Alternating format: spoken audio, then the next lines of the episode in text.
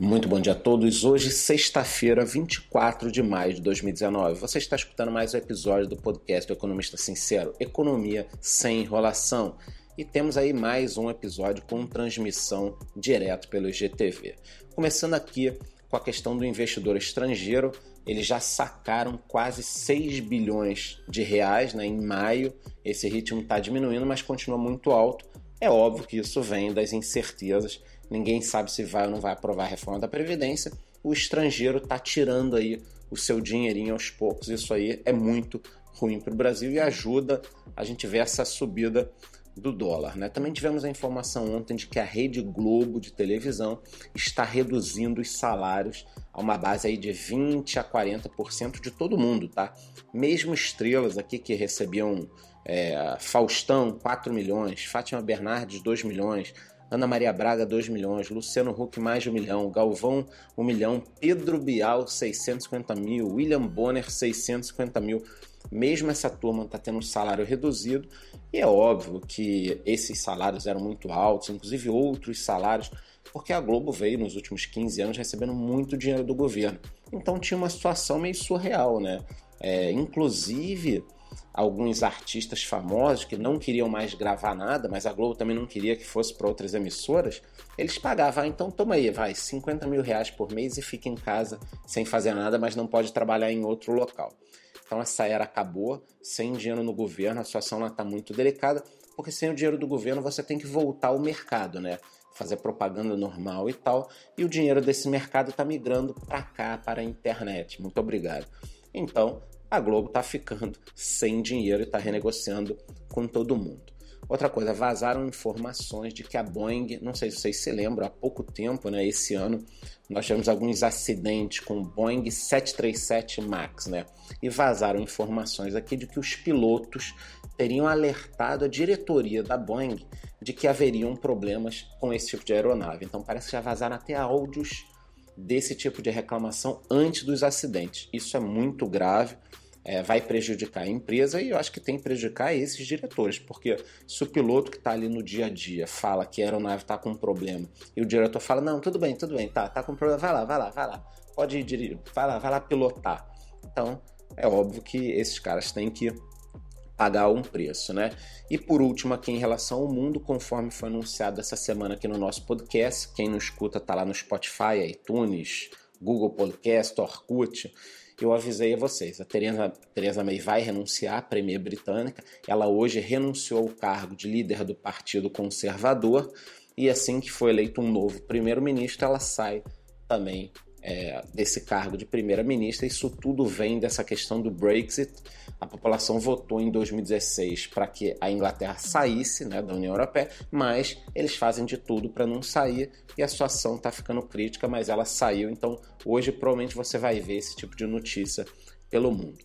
Vindo aqui para o Brasil, para a questão dos mercados financeiros, a Goldman Sachs pretende financiar a expansão do Nubank. Para quem não conhece, eu até poderia mostrar aqui para vocês, eu uso. Nubank é um cartão de crédito, não tem tarifa, vem crescendo, mais de 5 milhões de pessoas estão utilizando no Brasil. A Goldman Sachs foi a primeira empresa a aportar dinheiro na Nubank, 200 milhões de reais em 2016, e agora vai ajudar a empresa a expandir na América Latina, sendo que Nubank já está no México. Tá? Então eu uso, Estou super satisfeito, é um excelente cartão de crédito, você consegue gerenciar tudo, não é jabá, tá? Então, eu acho que a empresa vai continuar crescendo. Também tivemos a informação de que a Centauro, essa loja de esporte, entrou na briga pela Netshoes. Quer dizer, a Magazine Luiza tinha comprado a Netshoes, o CAD aprovou tudo bonitinho. Dia 30 nós teríamos a, a fala definitiva né, do conselho da Netshoes, e aí de repente a Centauro entrou lá furando o olho da Magazine Luiza, ofereceu acho que 40% a mais em dinheiro, e agora as duas vão brigar pela Netshoes, mas eu acho que vai ficar com a Magazine Luiza. É, essa situação é delicada, essa situação, né? Porque é, comprando a Netshoes, a Magazine Luiza entra forte no segmento de artigos esportivos, venda de roupa online, e a Centauro, que fazia isso muito bem, dormiu no ponto, porque agora vai ter uma concorrente de peso, né? É peso pesado. A Magazine Luiza não brinca nessa história, não, então é, eu acho que esse mercado vai ter um, uma agitação muito grande, o que é sempre bom para o consumidor final, que somos nós. Algumas pessoas também me perguntaram o seguinte: por que as ações da Natura caíram ontem se ela comprou a Avon e é uma excelente empresa? É normal, tá, gente? Quando sai uma notícia dessa, sobe num dia 9%, cai no outro dia 7%, o mercado está tentando medir ali as sinergias das duas empresas, quanto elas vão economizar, se é bom para uma, para outra. Então, se você não gosta de volatilidade, de altas e quedas, saia disso, tá? Quando tem esse tipo de notícia, sai. Se você gosta de volatilidade, é um momento muito gostoso. Fique ali dentro, que a gente vai continuar aí nos próximos dias tendo altas e baixas. E para encerrar o mercado brasileiro, Paulo Guedes deu uma entrevista ontem e falou o seguinte: se não sair a reforma da Previdência, o Brasil vai virar um caos, não teremos dinheiro para pagar o funcionalismo público e em um ou dois anos poderemos virar uma Argentina com inflação de 30% a 40%. Então, eu acho assim, as pessoas que ficam falando contra a reforma da Previdência tal, elas precisam estudar e entender sem a reforma isso vai virar um tumulto.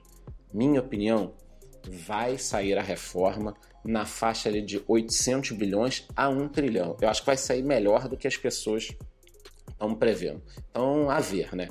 No mercado de criptomoedas, o CEO da BitMEX, Arthur Reis, ele é muito conhecido no mercado, tá? É um cara super inteligente, é uma das maiores corretoras do mundo.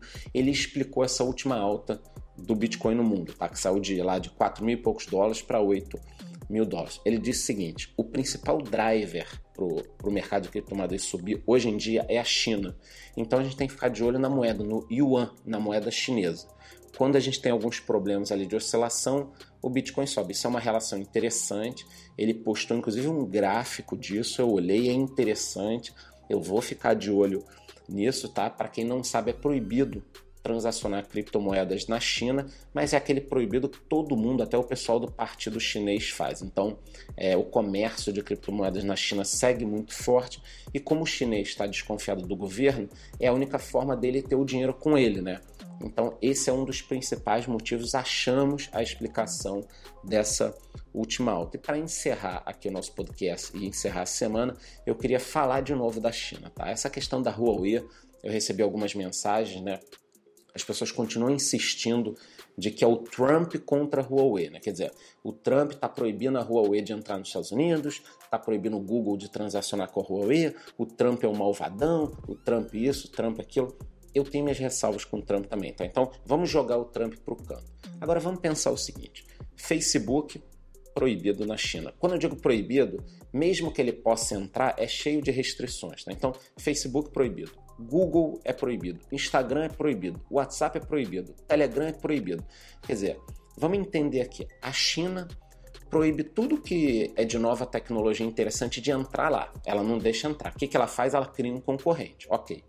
Aí esse concorrente vai lá, cresce na China, o governo injeta dinheiro ele sai comprando outras empresas. Então é muito bonito, né? Quer dizer, Facebook, Google, WhatsApp, ninguém pode entrar na China. Agora, quando os outros países falam, não, então aqui também não entra Huawei, também não entra suas marcas.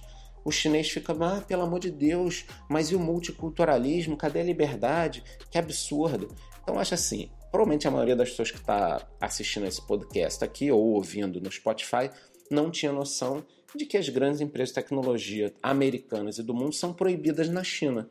Então, agora que você tem noção, eu queria que você deixasse a sua opinião. Você sabia que Facebook, o Google, todas essas empresas na forma que a gente conhece são proibidas na China? Então deixa a sua opinião aqui. Se você está ouvindo no podcast, entre no meu Instagram e deixa a opinião.